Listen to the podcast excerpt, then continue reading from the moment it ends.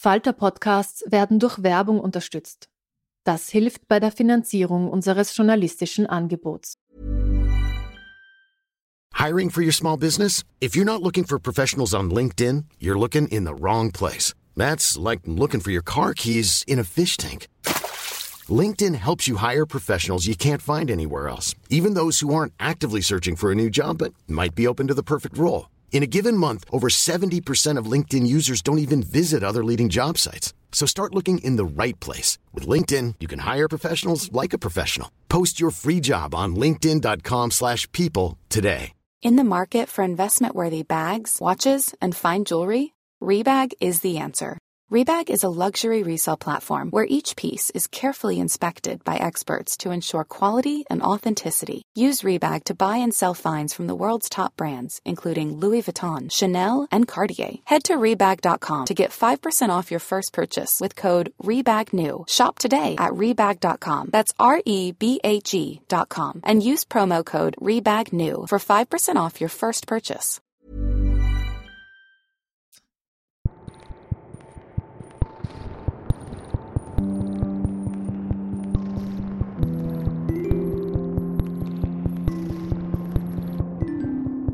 Hallo, mein Name ist Petra Hartlieb und ich begrüße Sie bei meinem Podcast Besser lesen mit dem Falter.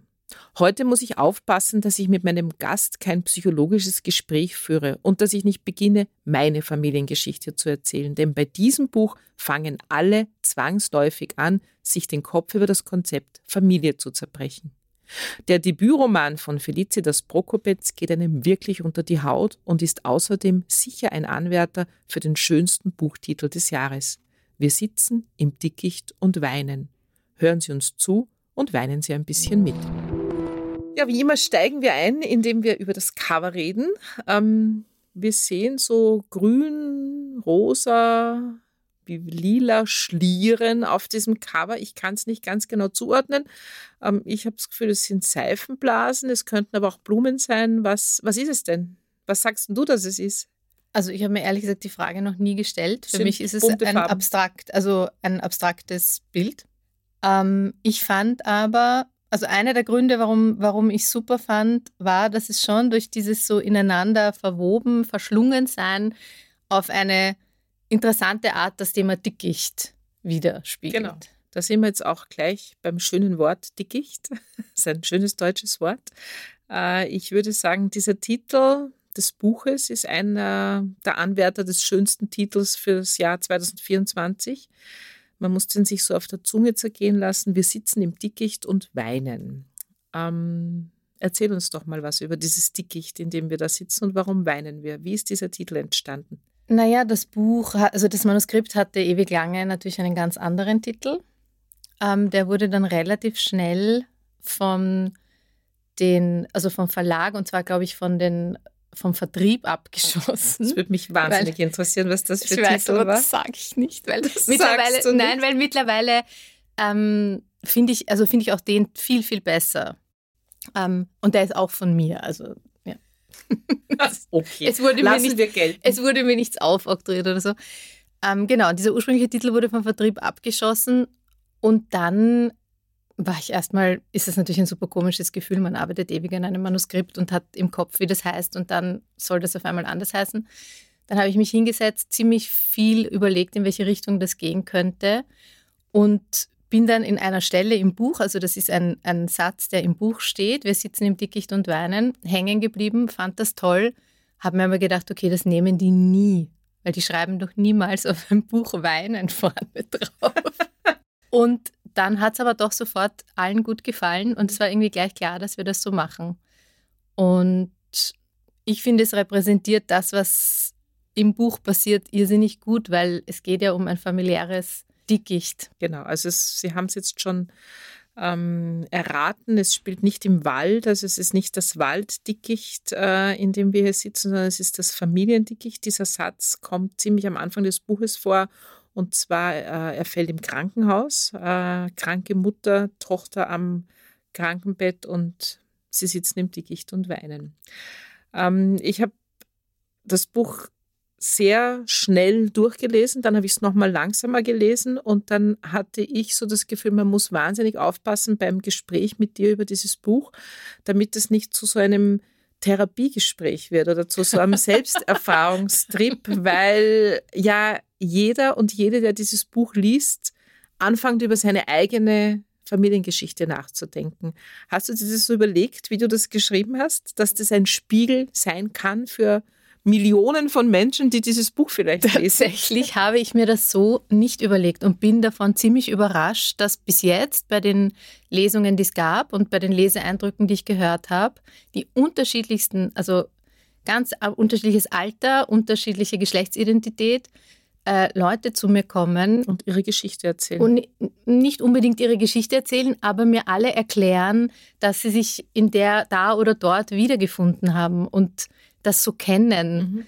Und das passiert wirklich also in einer auffallenden Häufigkeit. Mhm, damit damit habe ich nicht, ich habe ich hab das nicht antizipiert. Ich meine, jetzt erscheint es mir auch eigentlich ein bisschen no nah. Ich hätte das prophezeien können. Ja, also, ne, ich hätte ich, fragen als sollen. Ich, als ich den Podcast vorbereitet habe, habe ich mir gedacht, ui, da musst du total aufpassen, dass du jetzt nicht anfängst, der Felicitas Prokopetz deine eigene äh, Muttergeschichte, Tochtergeschichte zu erzählen, weil du einfach das, du hast es die ganze Zeit im Kopf und jeder und ich glaube auch jeder kann sich da in irgendeiner Rolle wiederfinden. Und das glaube ich, deswegen ist dieses Buch so, ähm, wird dieses Buch, glaube ich, einfach sehr geliebt werden, weil es wie so ein Spiegel funktioniert. Ja.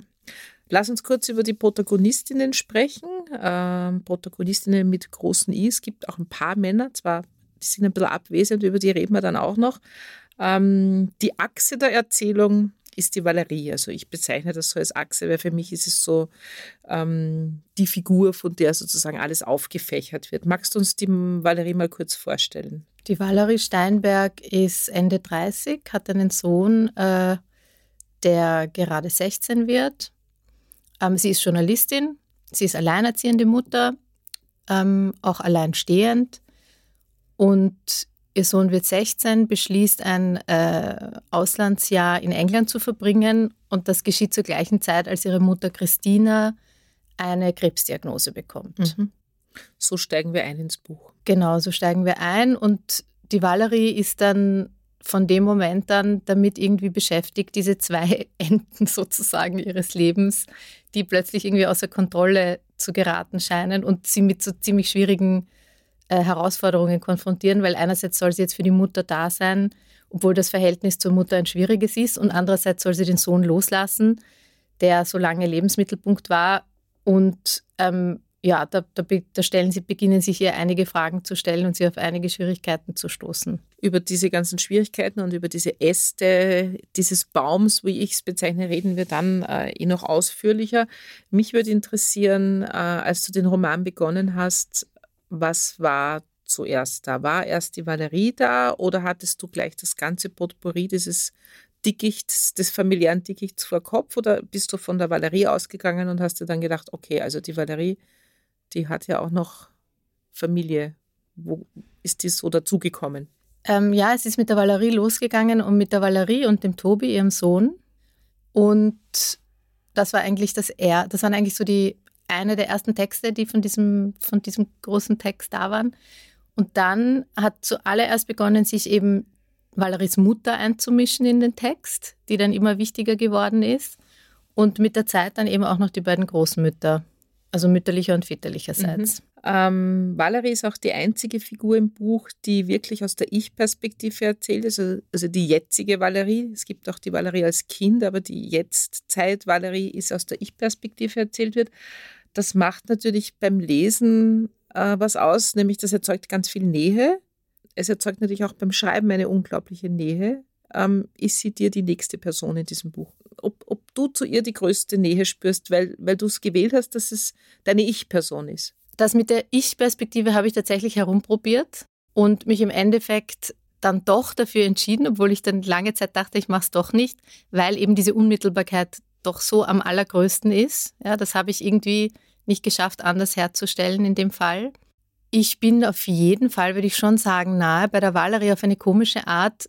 Würde ich sagen, ich bin fast noch einen Tick näher bei der Christina, bei Valeries Mutter. Mhm. Aber das erstaunt mich selbst, dass ich das jetzt sage. Darum habe ich auch so ein bisschen überlegen müssen. Also ich habe mir jetzt gedacht, bei mir ist das klar, weil ich sitze genau generationsmäßig ja. zwischen Valerie und ihrer Mutter.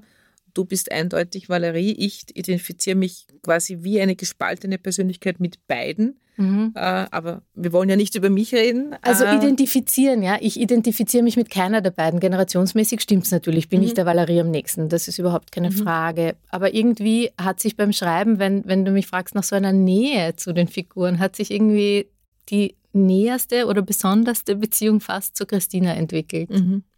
Ja, also die zwei Frauen haben ein sehr spezielles Verhältnis zueinander. Die Christine, würde ich mal sagen, war so eine nicht sehr sorgende Hippie-Mutter der 70er Jahre, ähm, die Valerie auch alleine erzogen hat. Und die Valerie ist eher so die Overprotective Mom. Vielleicht reden wir über diesen Konflikt ein bisschen. Das ist ja ein großer Teil des Buches.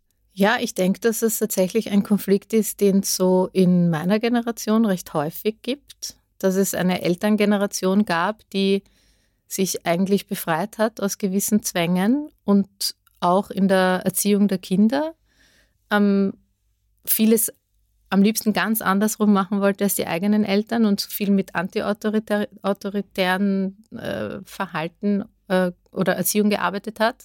Und das dann aber eben die, die Kindergeneration im Nachhinein als gar nicht so toll empfunden hat, weil sie da einiges abbekommen haben, was vielleicht gar nicht für sie bestimmt war oder teilweise, also da gibt es ja ganz unterschiedliche, dann ganz unterschiedliche Erfahrungen, ja, aber im Buch zum Beispiel sieht man, dass Valerie einfach wahnsinnig viel mitbekommt, was bei Christina so passiert und was eigentlich für sie zu viel ist und überfordernd ist, ja. Mhm. Und dann eben halt auch diese interessante oder wie ich finde, interessante Umkehrung, dass dann Valerie wiederum versucht, alles anders zu machen als genau. die eigene Mutter. Ja, so eine never-ending Story. Na, wenn man die Valerie-Kindheit betrachtet, also jetzt aus ihrer Perspektive, dann ist es ja wie so ein Umspringbild. Also wenn du die Christine fragst, also die Mutter, dann war das eine total glückliche Mutter-Tochter-Beziehung. Sie waren cool, sie haben total lästige Sachen miteinander gemacht. Also sie war einfach ein bisschen anders als die ganzen Spießermütter rundherum. Und die Valerie hat irgendwie das Gefühl, sie ist total vernachlässigt worden. Also das ist ja sozusagen, und beide Bilder stimmen wahrscheinlich, oder? Ja, also jedenfalls im Buch bleibt es auf jeden Fall unentschieden, ja. Deswegen gibt es ja dann, gibt es auch später im Buch auch Kapiteln aus Christinas Sicht, um, genau, um da einfach zu zeigen, wie das aus den jeweiligen Augen des, an, der anderen anders aussieht. Ja, und das, glaube ich, ist so der Punkt, wo ich das, wo ich dann so eingenommen war von dem Buch. Das hast du einfach wahnsinnig klug gemacht, weil äh, bei dem ersten, also bei dem einen Kapitel, wo du in der Valerie drinnen bist, dann äh, urteilst du über die Mutter und dann bist du in, in Christine drinnen und dann denkst du, was zickt denn das Kind so rum? Das ist doch eh alles super gewesen. Also du, du, du siehst einfach, dass es nicht schwarz-weiß ist, sondern dass es immer so verschiedene Töne gibt und dass jeder das anders interpretiert.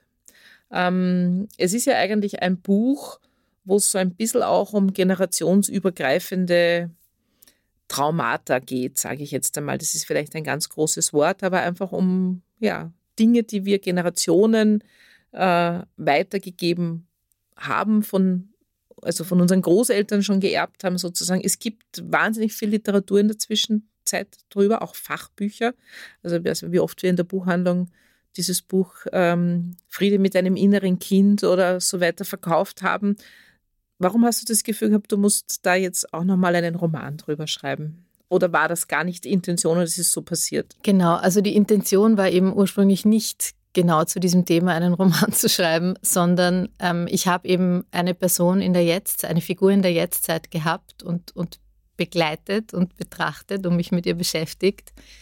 Und es war dann ab irgendeinem Zeitpunkt nicht mehr möglich, einfach nur zu zeigen, was der so widerfährt, sondern notwendig in die Vergangenheit zu schauen und ein bisschen zu verstehen, was ist da davor passiert. Mhm. Also, also, auch für Psychologie. Also auch für mein ja. Verständnis von mhm. der Figur einfach und daraus äh, und da sind dann eben einzelne Figuren aus der Vergangenheit dann plötzlich sehr, äh, sehr wichtig geworden. So wichtig, dass irgendwann klar war, die gehören auch in den Text rein. Also eigentlich sehr realitätsbezogen, weil man kann quasi keine Figur kennenlernen, ohne ihre genau. Vergangenheit in irgendeiner Form zu verstehen. Ich glaube, man kann nicht über dein Buch reden, ohne über den Mutterbegriff zu reden, weil das ist natürlich ein sehr wichtiges Thema, das sich durchs Buch zieht. Das heißt jetzt aber bitte nicht, dass es keine Väter lesen sollen oder keine Männer lesen sollen. Es ist ein Buch, was wirklich, glaube ich, sehr erhellend, gerade auch deswegen. Für Männer haben Väter ja auch ist. Mütter. Also Männer haben auch Mütter, aber sind keine Mütter, das stimmt. Also die haben zumindest eine Seite. Es gibt ja kein Wesen, was in der Geschichte oder in der Literatur oder in der Philosophie oder in der Religion mehr gespalten ist als die Mutter oder sagen wir das Mutterbild. Also äh, man kann es, einerseits muss man sie bedingungslos lieben, andererseits macht sie sowieso alles falsch, egal was sie macht, sie, siehe Christina oder Valerie. Ist die Mutter schuld an allem? Ja, es gibt eine Stelle im Buch, ähm, da sagt die Valerie zu sich selbst, ähm, sie ist meine Mutter, was ist damit gesagt? Mhm, genau. Weil sie sich eben fragt, ja, und was heißt das jetzt eigentlich? Ähm, und ich glaube, da sind wir gerade erst dabei, das irgendwie herauszufinden, was das, was das bedeuten könnte tatsächlich, weil es eben ein so ein überfrachteter Begriff ist und weil wir nun mal in einem Patriarchat leben, dass ich glaube, dass wir eigentlich noch davor stehen, so richtig zu begreifen, was Mutterschaft oder Elternschaft im Allgemeinen. Ich meine, dieser Begriff ändert sich ja jetzt auch, wo eben nicht nur biologische Männer und biologische Frauen miteinander Kinder großziehen in, in einer heteronormativen Beziehung. Ja? Also insofern glaube ich, ist viel, also oder sagen wir so, vielleicht ist das Buch ein kleiner Beitrag, dem näher zu kommen, was das sein könnte, eine Mutter, oder was das alles nicht ist. Oder ja, oder wie, wie verschieden man es interpretieren kann. Ja. Ähm, was ja bei der Valerie und Christine reinspielt, ist, dass die Mutter jetzt nicht eine coole, rüstige 60-Jährige ist, die so ihr Leben lebt und in ferne Länder reist und ihre Pension genießt, sondern sie wird krank und zwar richtig krank. Und ähm, Valerie ist ihr einziges Kind, das heißt, sie hat natürlich eine gewisse Verantwortung und ich habe mich beim Lesen immer gefragt, hat sie die wirklich? Also muss sie diese Verantwortung wahrnehmen, nur weil sie das einzige Kind ist? Also muss man sich um seine Eltern kümmern? Ich glaube, dass es da keine eindeutige Antwort darauf gibt. Ich meine, was wir jedenfalls wissen, ist, dass wir in einer Ideenwelt groß geworden sind, alle, in der man Mutter und Vater ehren soll. Also mhm. wenn man mhm. das jüdisch-christlich betrachtet, das ist sicher etwa ein sehr wirkmächtiger Gedanke. Ja? Ob das für alle Mütter und Väter gilt, egal wie sie sich gegenüber den Kindern verhalten haben, darf wahrscheinlich bezweifelt werden. Aber die Frage ist dann natürlich, wo zieht man die Grenze? Ja? Also bei manchen Extremfällen ist es ja, würde ich sagen, steht es ja sowieso außer Streit, dass man volles Verständnis hat, wenn dann jemand sich von den El eigenen Eltern abwendet. Aber ich glaube, es gibt halt einfach so ganz, ganz viele Grenzfälle. Das ist sicher eine Frage, die jede Leserin sich selbst beantworten wird müssen. Ja, ich habe keine drauf. Ich habe auch viel darüber nachgedacht. Das ist ein Auslöser. Also wie gesagt, das Buch ist so ein Auslöser, um selber ganz viel nachzudenken und sich zu verorten und zu sagen, wie, wie würde ich reagieren oder wie habe ich reagiert? Also meine Eltern sind beide schon tot, äh, aber ich habe bei beiden sehr unterschiedlich reagiert. Also bei einem nicht gekümmert, beim anderen schon gekümmert, aber das sind sozusagen eigene Geschichten natürlich. Und das hat aber dieses Buch alles irgendwie wieder so ausgelöst. Das ist das jetzt schon die Therapiestunde? Das ist schon die Therapiestunde. Die schneiden wir trotzdem nicht raus. ist ja auch ganz interessant, mal zu erzählen, was ein Buch beim Lesen macht. Na, auf genau. jeden Fall. Für mich ist es sowieso total interessant, ja, ja, das zu wirst, hören. Du wirst es vielleicht noch verfluchen, wenn dann bei jeder Lesung, bei jedem Büchertisch, wenn du dann hunderte Bücher signierst, dir jeder, jeder Fan seine Familiengeschichte erzählen möchte, wenn du dann so richtige Lesesch also Fanschlangen vor dir stehen hast. Ich interessiere mich eigentlich ziemlich für Menschen. Ja, also frag mal, ich frage dich in einem Jahr okay, nochmal, wie es dir so geht. Aber ich freue mich, dass du so überzeugt bist, dass es so viele ja, Leserinnen finden wird. Die Valerie kümmert sich um ihre Mutter, auch ganz brav, kann man jetzt einmal sagen, aber nicht wahnsinnig engagiert. Ähm, da gibt es so, also ich will es nicht verurteilen, ich finde es total gut, wie sie das macht, aber die Mutter merkt natürlich schon auch, dass die jetzt da ein bisschen ihre Zeit absitzt im Krankenhaus. Ähm, also sie führt, fahrt so ein bisschen das Minimalprogramm. Äh, ihr zweites wichtiges Thema ist Tobi. Ihr Verhältnis zu ihrem Sohn, weil sie will ja einfach eine super lässige, coole, verständnisvollе Freundin, Mutter sein. Gelingt ihr das? Na, gar nicht. Also, also gar nicht. Ich, also so, so, so weit ich das herauslesen kann aus dem Buch, ist also der Tobi ausschließlich genervt von, von seiner Mutter. Ja, gut, er ist 16, da sind alle genervt, aber ist er nochmal extra genervt? Ich habe schon den Eindruck, dass er extra genervt ist, weil er ja sicher nicht bewusst, aber unbewusst einfach mitkriegt, dass da seine Mutter doch einiges an ihn, auf ihn draufhaut an emotionaler Bedürftigkeit, die vielleicht äh, eben eher in ihre eigene Kindheit gehört hätte oder so. Und insofern, ja, gelingt ihr das gar nicht. Also vielleicht. ich glaube, es ist noch ihr Glück, dass sie einen Sohn hat. Also ich wurde vor kurzem auch gefragt, warum ist es ein Sohn, warum ist es keine Tochter? Und der Grund aus, für mich war schon, dass ich gedacht habe, wenn es eine Tochter ist in dem Alter, dann glaube ich, stellt die einfach schon mehr Fragen und geht schon intensiver auch in einen Konflikt mit der eigenen Mutter, was zwischen Tobi und Valerie nicht so ist. Den nervt das zwar und der spürt vielleicht, dass das alles ein bisschen too much ist, aber im Großen und Ganzen, sie versorgt ihn ja gut. Also ihre Care-Tätigkeit nimmt sie ja sehr engagiert wahr und das nimmt er jetzt in dem Alter auch eigentlich noch so hin. Um das vielleicht für die Hörerinnen nochmal so richtig zurechtzurücken. Also die Valerie ist eine Mama, die bringt ihm auch noch mit 16 die Jause in die Schule, wenn er sie vergessen hat. Und sie räumt auch den Schulrucksack aus, damit da nichts verschimmelt drinnen. Also nur um jetzt das so ein bisschen. Ja, also genau, sie ist einfach total overprotective. Ähm, und Genau, ich denke, das nervt ihn ziemlich, aber es hat natürlich auch seine Annehmlichkeiten. Und das geht sich in dieser Konstellation Mutter-Sohn für die beiden irgendwie noch aus zu dem Zeitpunkt. Ja, was ich ganz interessant fand beim Lesen ist, dass dieser Tobi, man, wie gesagt, er ist 16, sein großes Thema, er will ein Austauschjahr in England machen. Sie ist mega dagegen, äh, weil sie sagt, er ist nicht reif. Im Grunde ist eigentlich sie nicht reif, aber sie sagt, er ist nicht reif. Sie möchte das verhindern, weiß natürlich auch genau, wenn sie das verhindert, dann wird er so angefressen sein, dass das eh keinen Sinn mehr macht. Ähm, ich habe aber trotzdem das Gefühl, dass er eigentlich ein cooler, empathischer, kluger, ähm, auch witziger Typ ist. Er hat Freunde, er kommt eigentlich gut damit zurecht. Und dann denke ich mir, hat die Valerie vielleicht doch nicht alles falsch gemacht? Hat sie es doch geschafft, das so ein bisschen, also sie hat, sie hat ihm zu einem einem tollen jungen Mann erzogen eigentlich. Ich glaube, der Unterschied ist, dass, also wenn man es jetzt zum Beispiel betrachtet zu den Vorgängergenerationen als Mütter, die, an Müttern, die man im Buch kennenlernt, dass die Valerie schon einfach, also dass vielleicht alles ein bisschen too much ist, aber sie war jedenfalls eine sehr zugewandte Mutter oder ist immer noch eine zugewandte Mutter.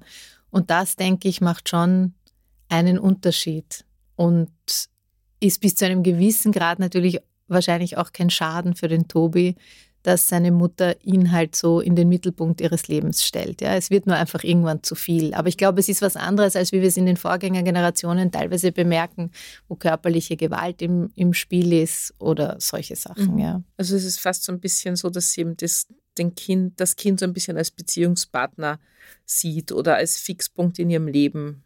Und das ist natürlich schon was Ungesundes, aber ich denke mal, ein gesundes Kind, also so wie der Tobi, schafft das auch, ähm, sich dagegen zu wehren. Ja, also man müsste den Tobi dann halt fragen können. Das ja, können wir fragen wir doch. weil wir wissen nicht, wie es dann nach dem Austausch in England weitergeht. Das war sicher total aber, super in England. aber ich finde schon, dass, äh, so wie du gesagt hast, es, es gibt ja auch diese Stelle, diese eine Stelle mit den Freunden, wo, wo die Valerie bekocht wird und da sieht man schon, dass das irgendwie hier jetzt eine Chance vielleicht eventuell schon besteht, diese, dieses, aus diesem familiären Dickicht, das da sich über Generationen irgendwie angewachsen ist, dass der Tobi da vielleicht doch rauskommen mhm. wird. Ja, und dass sie das ja auch nicht komplett verhindert. Sie findet sie ja eigentlich schon auch leibend, dass der jetzt Freunde hat, die ihm da helfen und die kochen für sie. Das ist eine rührende Szene, finde ich. Also, also da hast du das Gefühl, da bricht so alles ein bisschen auf. Das ist einfach eine sehr versöhnliche Szene in dem Buch. Ja, ja finde ich ja. auch. Hey, folks, I'm Mark Marin from the WTF Podcast, and this episode is brought to you by Kleenex Ultra Soft Tissues your ally to help tackle your allergy symptoms this season. I love the change of seasons, but nobody loves pollen and all those other things floating in the air that make you sneeze during this nice weather. Kleenex Ultra Soft tissues are hypoallergenic and allergist approved. So fight back against watery eyes and runny noses without worrying about irritating your skin. For this allergy season, grab Kleenex and face allergies head on. Die Väter kommen in deinem Buch ähm, auch gewissermaßen vor, teilweise als sehr abwesende Personen, teilweise in der Großelterngeneration als gewalttätige Personen, die natürlich auch alle ihre eigenen, ihren eigenen Schaden davontragen. Ähm, wie sind, wie sind die Väter in dein Buch reingekommen? Also außer, dass man sie halt braucht zum Erzeugen des Kindes und zum Überweisen der Alimente. Äh, aber so als Figuren sind sie ja nicht sehr wichtig im Buch. Ja und nein, glaube ich, weil sie ja schon auch, auch wenn nur durch Gewalttätigkeit oder auch wenn nur durch Abwesenheit, was natürlich äh, ja etwas ist, was sehr viel passiert ist, also und nach wie vor passiert, die Abwesenheit und die Gewalt, haben die natürlich einen großen Einfluss darauf, wie sich das Leben der Frauen, um die es in diesem Buch eben mehr geht, entwickelt. Ja. Und auch das ganze Thema Mutterschaft kann man ja nicht denken, ohne zu verstehen, okay, da gibt es ja eigentlich noch eine andere Person.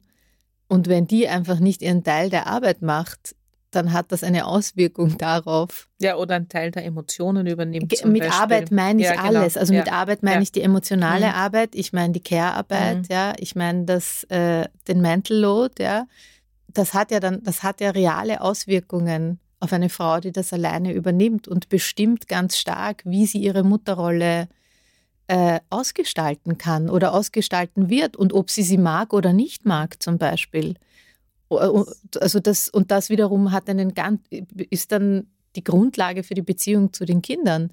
Also denke ich eben, die Bedeutung ist an sich groß, aber mir war es schon wichtiger, es eben aus der weiblichen Perspektive zu erzählen. Darum gibt es auch nur weibliche Perspektiven, weil ja, männliche Perspektiven haben wir eh schon sehr viele gehört. Mhm, über Jahrhunderte haben genau. wir die genau. männlichen gelesen.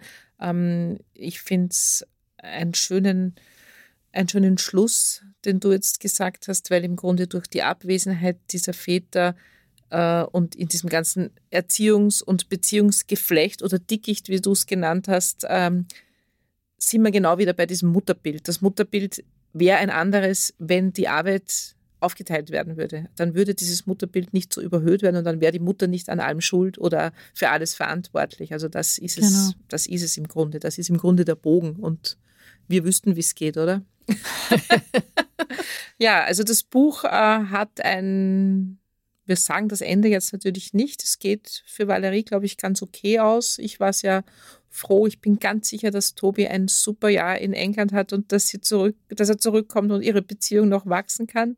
Ähm, ja, ich danke sehr für das Gespräch und wie gesagt, reden wir in einem Jahr darüber, wie viele Lebensgeschichten du dir anhören hast müssen. Ich habe dich jetzt mit meiner verschont, aber wir können ja nachher noch auf einen Café gehen und ich erzähle dir alles. Sehr gerne.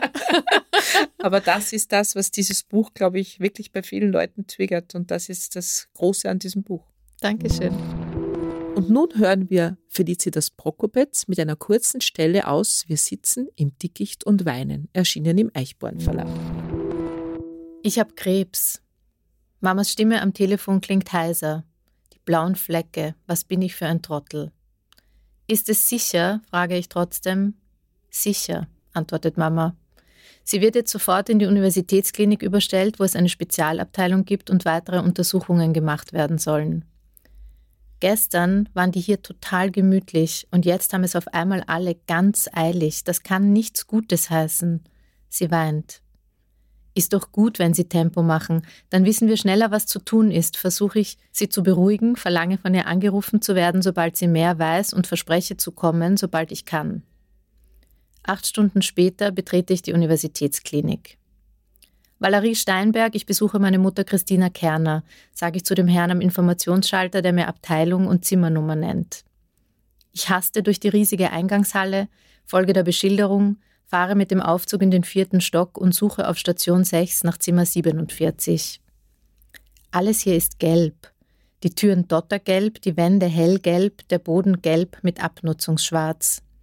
Ich gehe die Gänge der Station zweimal ab, ohne das Zimmer zu finden, an den Wänden Mutmachsprüche in übergroßer Schrift und Fotos mit Bergpanoramen, Sandstränden und Himmelsstimmungen.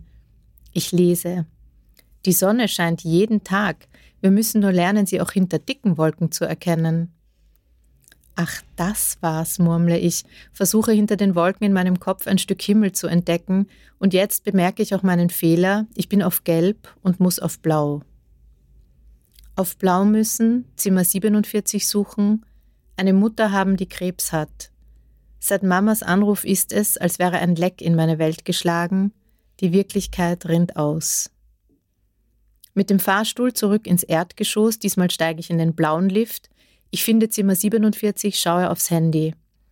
7.29 Uhr, Besuchszeit endet um 8 Immerhin, noch eine halbe Stunde. Mama trägt ein Spitalshemd, darüber ihre Kaschmirweste, an den Füßen Flauschesocken. Sie sitzt am Bett und hat die Augen geschlossen. Ich setze mich an die Bettkante, berühre sie sanft, sie öffnet die Augen und sieht mich traurig an. Ich hatte am Telefon erklärt, dass heute Redaktionssitzung ist, dass ich dann nie genau sagen kann, wann ich wegkomme. Das ändert aber nichts daran, dass ich sie enttäuscht habe. Wie fühlst du dich? Mama sagt nichts. Stattdessen ergreift ihr stiller Vorwurf Besitz vom Zimmer. Eine Kletterpflanze, deren schales Grün von Sumpf und Schatten erzählt. Sie wuchert. In Sekundenschnelle vom Bett aus auf den Boden zu den Wänden hin, an denen sie hochklettert, die Decke entlang und wieder nach unten. Verschluckt Tisch, Sessel, Schrank, Türen, Fenster. Im Zimmer wird es dunkler, riecht modrig. Ich verstehe, dass eine Krebsdiagnose keinen Aufschub duldet, stelle mir vor, wie schwer die vergangenen Stunden für Mama waren, weiß, dass sie jemanden an ihrer Seite braucht. Warum nur, denkt es in mir, muss ich dieser jemand sein? Ich lebe so gern, sagt Mama in die Stille. Die Tränen, die ich den ganzen Tag zurückgehalten habe, drängen nach draußen. Ich greife nach Mamas Hand und lege sie zwischen meine Handflächen. Wir sitzen im Dickicht und weinen. Ja, vielen Dank für die kurze Lesung. Und nun hören wir ein paar Tipps der Falter-Redaktion. Hallo, mein Name ist Lina Paulitsch und ich bin Redakteurin im Feuilleton des Falter. Ich habe Ihnen heute zwei Bücher mitgebracht, einen Roman und ein Sachbuch. Content heißt das neue Buch vom Wiener Autor Elias Hirschl. Es erschien Ende Jänner im Sollner Verlag. Sie erinnern sich, Hirschl legte 2021 den Roman Salonfähig vor, der einen Jungkonservativen einer Partei beschreibt, die sehr der ÖVP ähnelt. Der Protagonist erinnert an Thomas Schmidt, er himmelt fanatisch einen Kanzler an und verspeist ihn gar zum Schluss.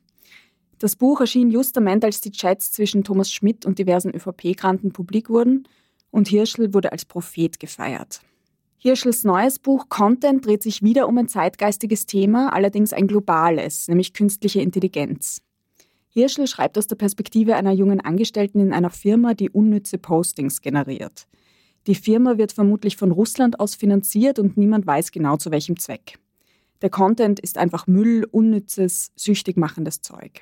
Content ist weniger bekömmlich als salonfähig, es ist teilweise sehr experimentell geschrieben und schildert eine triste Umgebung. Zum zweiten Mal erweist sich Hirschl als genauer Rechercheur und überspitzt wahre Begebenheiten, sodass sie umso realer werden. Das zweite Buch heißt Untertan. Geschrieben hat es die Journalistin Solmaz Korsand, die auch immer wieder für den Falter schreibt, vor allem zu den Protesten im Iran. Es erscheint Ende Februar im Leikam Verlag. Zuletzt erschien Korsands Buch zum Pathos, eine essayistische Abhandlung über die Bewegtheit der heutigen Gesellschaft. Auch Untertan ist ein Essay, es widmet sich der Frage, wie man zum Lemming, also brav oder zum Opportunist wird. Sie setzt voraus, dass wir alle opportunistisch sind aus Bequemlichkeit, Angst oder Kalkül. Und sie unterstreicht diese Annahme gleich zu Beginn mit einer persönlichen Erzählung.